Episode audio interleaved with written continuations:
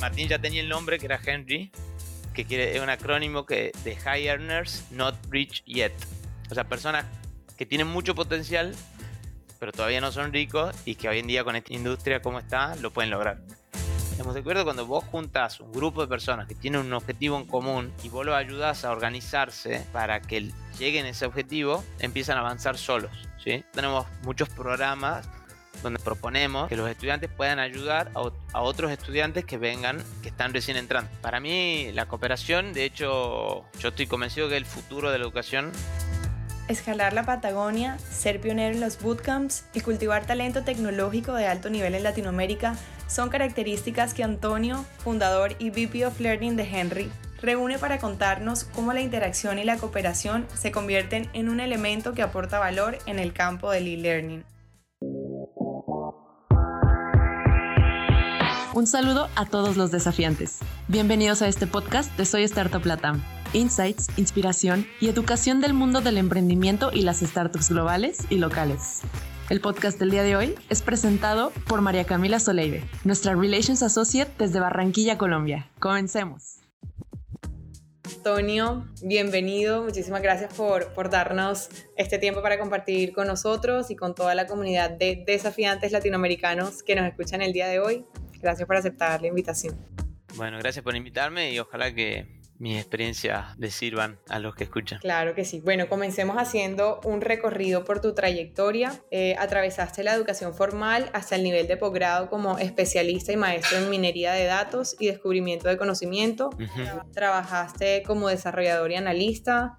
También fuiste fundador de Plataforma 5, que para quienes no saben fue una de las primeras startups en gestionar eh, bootcamps de código en Latinoamérica para luego unirte junto a otros cuatro fundadores y entrar en toda esta aventura que fue crear Henry, que ya nos estarás contando, la startup argentina que le ha puesto a invertir en educar personas interesadas e insertarse en este mundo de la tecnología. Así que cuéntanos un poquito de eso, también si tienes algo por complementar. Eh, bueno, una cosa importante es que soy de Tucumán, que es una provincia que queda al norte de la Argentina, que es una provincia relativamente chica, en, dimensiones geográficas, pero donde vive mucha gente. Bueno, y la verdad que, que interesante es haber salido de Tucumán, que es chiquito, y venirse a Buenos Aires, poder lograr cosas eh, interesantes. Y yo siempre digo que acá en, Buenos Aires jodemos con chistes de, de, que Tucumán le decimos Tucumán Valley, porque yo cuando me vine a Buenos Aires y empecé a trabajar en, las startups, traje muchos amigos y conocidos de, de, allá, y la verdad que son todos increíbles y, y performan súper bien. Y bueno, está el chiste dando vuelta de Tucumán Valley porque hay mucho talento, por supuesto, sin descubrir, ¿no? y justo te iba a preguntar, ¿por qué te viniste de Tucumán a, Buenos Aires? Bueno, me vine porque justamente yo estaba allá, había terminado la universidad, estudié ingeniería en computación en la Universidad Nacional. Em, y la verdad que en términos de oferta de trabajos, eh, en Tucumán al ser tan chico y estar en el interior del país, no había tantos trabajos digamos, que me llaman la atención o que sean innovadores. Había más cosas clásicas. De hecho, uno de mis primeros trabajos fue en un banco, eh, donde rápidamente me aburrí, porque bueno, yo acababa de terminar la universidad estudiando ciencia de la computación, quería tecnología, quería innovación, y estaba en un banco donde digamos que es una industria que ya es vieja, tienen ya todo mapeado, etcétera. No había mucho espacio para innovar, entonces me puse a a pensar en, qué, cómo podía seguir mi carrera y, ahí descubrí esto del, data mining, que en ese momento, hace 10, 12 años, todavía no, no se hablaba mucho del tema. Y había una maestría que era chiquitita, con muy poca gente acá en Buenos Aires, así que bueno, me vine para acá y me inscribí en esa maestría. Y ahí conocí un montón de gente, incluido Santiago, que fue mi socio cuando, cuando armamos Plataforma 5. Y bueno, después eventualmente terminé esa, esa carrera. Después trabajé muy poco tiempo como data scientist, pero no mucho, después ya me dediqué a otras cosas. Pero bueno, fue súper interesante estudiar todo, que hoy en día ya casi nada escapa de, la data science o el manejo de los datos, digamos. Por suerte tengo ese background. Cuéntanos un poquito qué le gusta hacer eh, Antonio en su día a día, un poquito fuera del rol en Henry. Mira, lo que hago todo el tiempo, si no estoy trabajando, estoy escalando. Me gusta mucho escalar. De hecho, ahora por la pandemia me hice un, muro de escalada acá en mi casa, porque estaban cerrados los gimnasios y demás. Eh, así que prácticamente si no estoy trabajando, estoy en un muro de escalada entrenando. Y si puedo, me voy a la montaña, que es lo que más me gusta. Buenísimo, qué bacano, qué bacano. Y cuéntanos, ahora sí, entremos un poquito en materia de Henry, cómo nació. Y también nosotros vimos por ahí que hay un mensaje encriptado en su nombre. Cuéntanos también un poquito sobre eso. ¿Cómo es eso de que invierten en el talento digital del futuro? Bueno, y lo que sucedió, yo estaba, como, como habías dicho, habíamos fundado Plataforma 5, que fue creo el primer, el primer coding bootcamp de la región. Y nos fue muy bien, la verdad, fue muy interesante. En ese momento ya hace muchos años la idea de los Coding Bootcamp todavía no, no, estaba implantada, casi que no, o sea, éramos los primeros, ya no había competencia en algún punto. Y eso hace que sea muy difícil eh, convencer a la gente de lo que vos estabas haciendo. Todo el tiempo la gente me decía, eh, Tony, es imposible entrenar a una persona en 3, 4 meses para que sea desarrollador. Si vos mismo estudiaste 5 años en la universidad para lograr lo mismo, y bueno, yo en ese momento, con las pocas herramientas que teníamos, intentábamos convencer a la gente. La verdad que es una tarea que es ardua, digamos, en algún punto. Bueno, después se trae su fruto, ¿no? Pero yo en todo ese tiempo, eh, el famoso burnout, digamos, de los emprendedores, en un punto, después de tres años y medio más o menos de estar ahí, que trabajando todos los días, 24 horas por día, sin vacaciones, sin nada, eh, cuando la empresa ya estaba un poco más estable, decido mm, que me iba a tomar un tiempo, porque la verdad estaba medio saturado. Bueno, y, ahí me voy y decido tomar un, tomarme un año sabático que me voy de viaje a Europa. Y en el medio decido, junto con, Santiago, que lo mejor era que nos separemos. Entonces arreglo mi exit, digamos, me voy de la compañía y básicamente me quedo sin trabajo y sin ningún proyecto todavía para hacer. Eh, y de hecho estaba dando vuelta por ahí, estaba en, en París, me acuerdo, y me llama eh, Martín Borchardt, que yo no lo conocía, en realidad me, dice que si habíamos hablado alguna vez por temas de, conseguir talento, porque él, Martín, trabajaba, él había fundado eh, Nubi, que es como el PayPal, una especie de PayPal de Argentina, eh, una fintech. Y bueno, él tenía el problema de que no conseguía desarrolladores, que los desarrolladores se le iban, la rotación era muy alta, los salarios eran muy elevados, era muy difícil de mantenerlo y no, no, tenía forma de conseguir talento. Entonces él se había contactado con Plataforma 5 para justamente ver si los alumnos del bootcamp le servían. Y él me contó que lo que pasaba era que, que era un éxito para nosotros, que todos los alumnos que egresaban conseguían muy rápidamente trabajo, entonces inclusive teniendo eh, la máquina, digamos, de hacer desarrolladores, que era Plataforma 5, como era tan poco el volumen de gente, porque éramos chiquitos, y eran cortes de 20, 25 personas, y entonces ahí Martín me dice que también estaba dejando Nubi, que iba a encarar un proyecto nuevo, eh, y que quería consultar conmigo en algún punto porque se había puesto a buscar en la Argentina y claro, la única persona que sabía de coding bootcamps era yo, porque no había otro. Entonces empezamos a hablar y la verdad que ese día hablamos dos horas creo de, la problemática, lo que él quería resolver y bueno, las experiencias que yo tenía.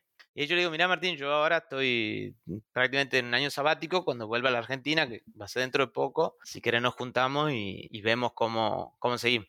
Bueno, y ahí la idea de Martín en realidad era eh, una empresa que financia alumnos para entrar en esta educación de los bootcamps. ¿sí? O sea, la idea todavía no era dar educación, sino simplemente intentar predecir qué alumnos iban a ser buenos basado en, en, en medidas innovadoras, o sea, no en el credit score o en otras cosas, o sea, evaluarlo de una manera distinta a la que te evaluaría un banco para que te den un crédito, sino darle crédito a personas que de otra forma no accederían a un crédito en un banco para que puedan estudiar en una carrera que nosotros ya sabíamos que iba a tener mucho retorno, porque bueno, la industria necesitaba fuertemente todo esto desarrollador. Bueno, y ahí me cuenta, el, Martín ya tenía el nombre que era Henry, que es un acrónimo que, de High Earners Not Rich Yet. O sea, personas que tienen mucho potencial, pero todavía no son ricos y que hoy en día con esta industria como está, lo pueden lograr. Súper. Yo creo que nadie se imaginaría que Henry significaba eso. Muy bacano el nombre. Bueno, de hecho Martín ya tenía todo el branding, digamos, el nombre, el color, todo espectacular. Bueno, y ahí empezamos a hablar con él y, bueno, hemos hablado un montón sobre la idea y demás y surge la idea y me dice, bueno, participa y armemos la empresa juntos. Digo, bueno, espectacular. Y nos empezamos a preparar y ahí pasó algo que nos marcó para siempre, que fue, Martín había hecho el Startup School en, Y Combinator y me dice, em, apliquemos a YC. Yo, bueno, pero todavía no tenemos mucho, digamos, o sea, tenemos la idea y no mucho más. Me dice, sí, pero mm, eh, está bueno, en la, el application form nos va a ayudar a acomodar las ideas y además ya empezar a darle forma a lo que queremos hacer. Bueno, dale. Y lo hacemos prácticamente sin ningún ninguna esperanza, digamos, de quedar en Y Combinator, porque todos sabemos que mucha gente aplica y, son pocos los que llegan a la entrevista y son muchos menos todavía los que, los que son aceptados. Pero bueno, por suerte enviamos eso y unos meses después, encima pasó algo muy gracioso ahí, que pasan los meses y, y no nos contestaban nada. Yo de hecho un día le digo, che Martín, no, no, no nos contestaron de YC. Y me dice, no, no nos mandó nada. Digo, qué raro que no nos contesten por sí o por no, digamos, o sea, un mail nada más. Me dice, sí, es raro, pero bueno, probablemente nos hayamos quedado. Y ya obviamente pensábamos que iba a pasar lo que iba a pasar, que era que no íbamos a quedar. Y de repente un amigo, no un amigo, un conocido Martín, que trabaja en Y Combinator, que lo conoció en Startup School, le escribe un mensaje y le dice, che, felicidades Martín por haber entrado a las entrevistas. Y Martín le dice, pero no, no entré, no me mandó nada, no sé. Y se fijan y habíamos puesto un typo en el mail de, de la application form de YC. O sea, en vez de soy Henry, habíamos puesto, no sé, soy Henry o ponerle, no sé. Entonces nunca nos llegó el mail. Pero gracias a esta persona. Ay, Dios. Qué locura. Sí, es increíble. Gracias a esta persona han corregido el error y nos llegó el mail. Bueno, y ahí fuimos. Eh, obviamente nos hemos preparado un montón porque claro. te, te vuelan a San Francisco y tienen una entrevista de 10 minutos, donde en 10 minutos tienes que defender todo el modelo de negocio de tu empresa y demás. Y nosotros veníamos prácticamente de una idea, entonces teníamos que practicar bastante. Y pasaron a la primera, la primera vez que se presentaron. La primera vez que nos presentamos, pasamos a la, a la etapa de entrevistas, porque YC tiene, vos te presentar, ahí evalúan tu, tu, proyecto y te pueden llamar o no a una entrevista que es presencial en San Francisco. Bueno, hoy en día ya es remota. Y después de la entrevista, evalúan si te invitan al programa o no. ¿sí? Entonces, si bien la primera parte del filtro más grande, porque creo que envían, no sé, 50.000 proyectos y a las entrevistas van, no sé, 1.000, no estoy seguro los números, pero por ahí deben ser. Y de esos 1.000 creo que quedan 300 después, o sea, el filtro más grande el primero. Pero bueno, fuimos a, a la entrevista y de hecho la primera vez no fue mal. O sea, no nos fue mal, nos fue mal en términos de que no quedamos en el programa, pero ahí Aaron Epstein, que era uno de los evaluadores que estaba en la mesa, nos dijo que, bueno, lo que no le gustaba a ellos del modelo era que nosotros mismos no demos la educación.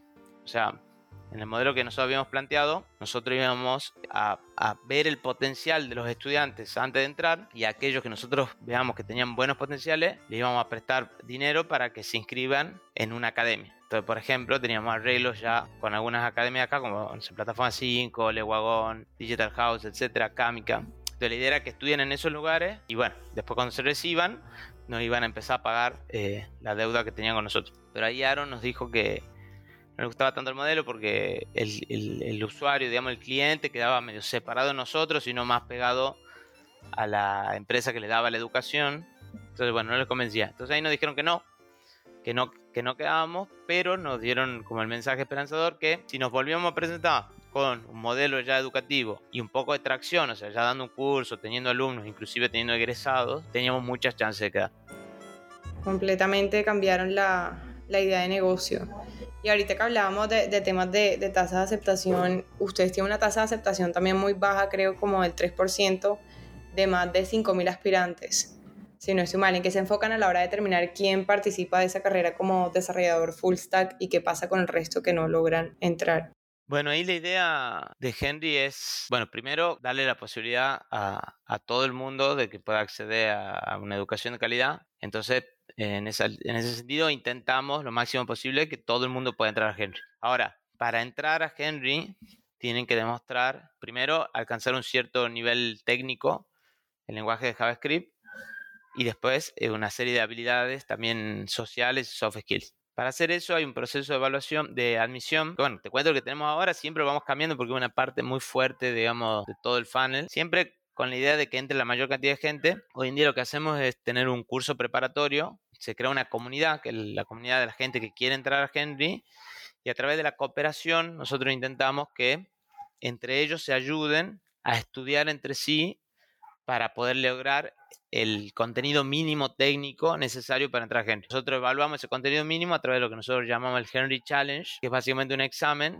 Nosotros intentamos que toda la educación sea lo más parecido a cómo es el trabajo después en la industria, digamos. O sea, los que estén escuchando y sean programadores saben que están los test, los test eh, unitarios, usan GitHub, o sea, básicamente cuando van a rendir clonan el repo en su computadora, ejecutan los tests y lo tienen que ir pasando y cuando lo terminan lo comitean, lo suben. Bueno, los que aprueban eso pueden elegir un cohorte para empezar con sus compañeros.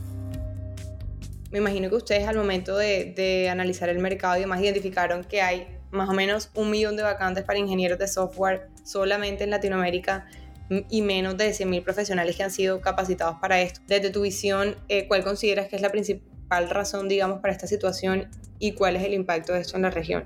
Sí, yo creo que la principal razón es la velocidad de, o sea, la velocidad en la que avanza la tecnología fue mucho más alta de la velocidad que las instituciones educativas se han puesto por el nivel de eso. De hecho, esto es algo que ya viene pasando hace mucho pero que ahora se muestra mucho más, bueno, por la revolución tecnológica e inclusive ahora más todavía por el aceleramiento de la digitalización de las empresas por la pandemia. Pero por ejemplo, yo cuando estudiaba en la universidad, eh, hace 10 años, yo ya estudiaba cosas viejas, digamos, en algún punto.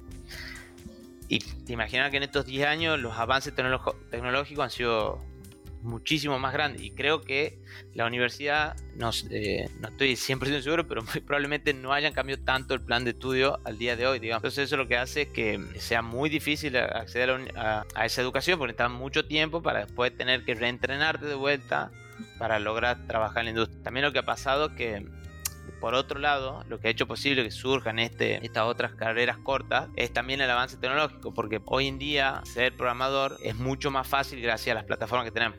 Yo usaba el ejemplo de, porque me gusta también la fotografía, eh, de cómo cambió la fotografía cuando era analógica a hoy en día que es digital. De hecho, antes, para ser fotógrafo, uno tenía que saber, no sé, física, química para el revelado, tenías 36 fotos para sacar un rollo, entonces tenías que ser muy precavido, saber bien de luz, esto, lo otro. Eh, bueno, tenías que saber manejar la cámara, sacar el rollo, poner el rollo, revelar, etcétera, un montón de cosas. Entonces había pocos fotógrafos, por supuesto. Cuando aparecieron las cámaras digitales, eh, ya no tenías que revelar nada, hacías clic y disparabas 60.000 fotos. Ahora hace que sea mucho más fácil ser fotógrafo. Entonces ahora todo el bagaje de conocimiento teórico que necesitaba ya no, no es tan necesario.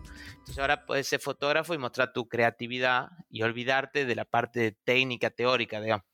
Bueno, hoy en día está pasando un poco lo mismo con la programación en términos que ahora simplemente tienes que saber resolver los problemas, pensar de manera lógica y después todo el bagaje teórico ya no es tan necesario y eso hace que sea mucho, que ya no está tantos años de estudio para lograrlo. Estás completamente conectado, digamos. O sea, esas facilidades han hecho que, que sea posible esto de que alguien en cuatro meses pueda lograr los conocimientos para empezar a trabajar.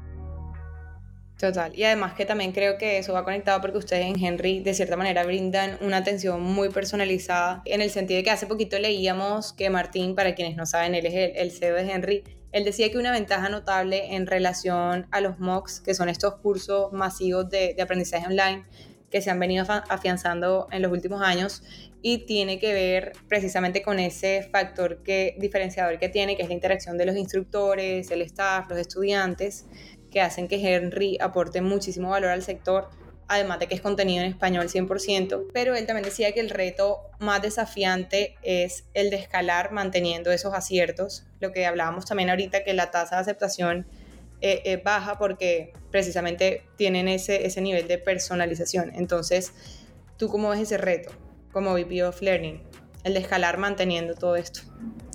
Bueno, ahí yo creo que el, bueno, de hecho, inclusive yo me, sorprendí porque yo al principio pensaba que iba a ser muy difícil lograr, porque yo venía de dar coding bootcamps presenciales para un público más o menos entre 20 y 25 personas. Y me costaba creer que iba a poder lograr la misma calidad con 100, 200 personas. Pero bueno, lo logramos, pero ese fue solo el primer paso. Ahora eh, hay que ver cómo hacer para alcanzar a miles y diez miles de personas eh, con la misma calidad. Lo que hemos estado descubriendo es que el secreto es la, cooperación, o sea, es básicamente armar una comunidad. Cuando hemos descubierto cuando vos juntas un grupo de personas que tienen un objetivo en común y vos los ayudas a organizarse para que lleguen a ese objetivo, empiezan a avanzar solos. ¿sí? Tenemos muchos programas donde proponemos que los estudiantes puedan ayudar a, a otros estudiantes que vengan, que están recién entrando. Entonces, de esa forma, haciendo que los mismos estudiantes se ayuden entre ellos, uno puede empezar a escalar manteniendo la calidad y sin subir los costos, digamos, porque la verdad que nosotros hacemos todo esto porque te imaginarás que si tuviéramos un instructor por cada alumno, eh, jamás podríamos ofrecer lisa porque sería financieramente imposible de lograr. Entonces lo que logramos es eso, que la, que la comunidad misma se ayude bueno, para lograr lo que estamos logrando. Total. ¿Y cómo verbalizarías ese papel que juega la interacción y la experiencia colectiva en todo ese andamiaje de valor en Henry? Bueno, para mí la cooperación, de hecho, yo estoy convencido que el futuro de la educación, estamos haciendo pruebas pilotos también, porque siempre intentamos innovar para alcanzar más gente, obviamente, y siempre ir mejorando la calidad de educación. Estamos probando pruebas pilotos para armar grupos de estudios eh, utilizando alguna cierta información que tenemos sobre las personas, ver cómo interactúan entre sí para poder optimizar los grupos, pensando en que si armamos los mejores grupos posibles, esos grupos van a ir avanzando solos con la menor cantidad de interacción nuestra. Yo escribí un post sobre la cooperación y cómo creo que, o sea, lo que uno vende hoy en día, para vender un curso hoy en día, si te fijas en las grandes academias, ponen mucho énfasis en el instructor, o sea, quién es el instructor, cuál fue la experiencia del instructor y demás. Yo creo que en el futuro las academias cuando quieran vender un curso no te van a decir quién es el instructor, sino quiénes van a ser tus compañeros. Por lo que estamos viendo que si vos te juntas con la gente justa, digamos, con tus compañeros, con los que van a andar bien, ya la educación sucede sola y no es tanto la figura del instructor, eh, o sea, podría intercambiar instructores y si vos te has encontrado con tus compañeros justos, vas a llegar al final. De hecho, todo lo que han pasado por la universidad también eh, se habrán, si lo piensan, se van a dar cuenta que han encontrado un grupo de, amigos o un grupo de estudio con el que han avanzado toda la carrera y aquellos que no han encontrado ese grupo les costó más porque, bueno, era más difícil, o lo hacían solo eh, o, no llegaban. ¿Qué es lo que pasa con los MOOCs? Sí, total. y ese networking es muy importante incluso para futuro montar un proyecto propio. Me parece que ustedes hacen muy bien, que brindan acompañamiento a la persona desde que entra hasta que sale, conectándolos también al escenario laboral. Hemos visto muchísimos casos de personas agradecidas por lo que ha ocurrido en sus vidas luego de pasar por Henry. Muchos incluso con vidas profesionales diferentes a la ingeniería de software se enfrentan por primera vez al código y más de sus 651 graduados donde el 90% consigue trabajo en los primeros seis meses, el 90%, el 70% en los primeros tres meses después de su graduación. Cuéntanos también un poquito esas anécdotas que tengas de, de estos casos de éxito.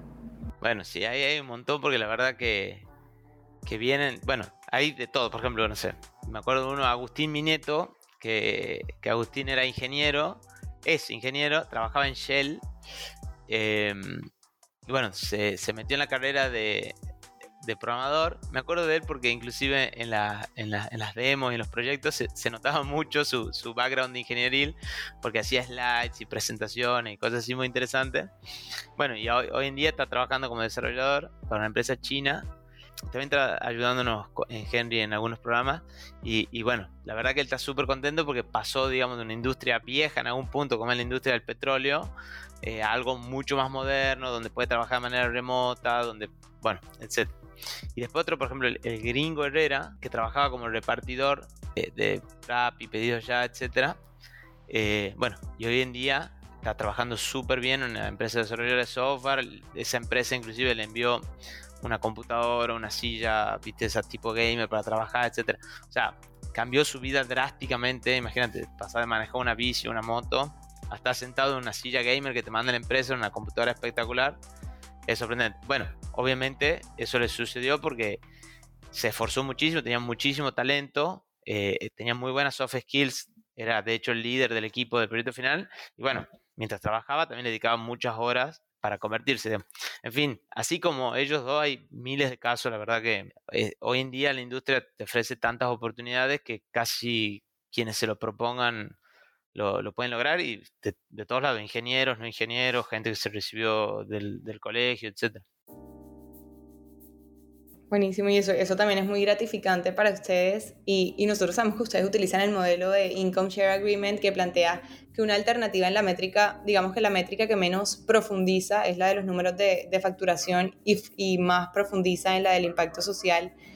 Cuéntanos sobre ese proceso, cómo están midiendo como el performance del aprendizaje en relación con el impacto. Una de las métricas que tenemos es cuántas veces las personas, qué factor multiplican su sueldo post Henry o, antes de eh, después de Henry con respecto a lo que tenían antes.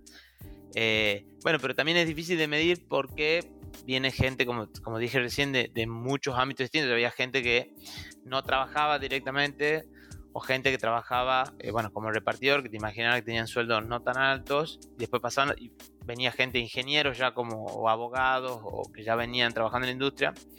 Eh, pero bueno, entonces te imaginarás que el impacto social no se mide solamente en cuánto eh, has aumentado tu sueldo, sino obviamente en la calidad de vida, que es muy difícil de medir.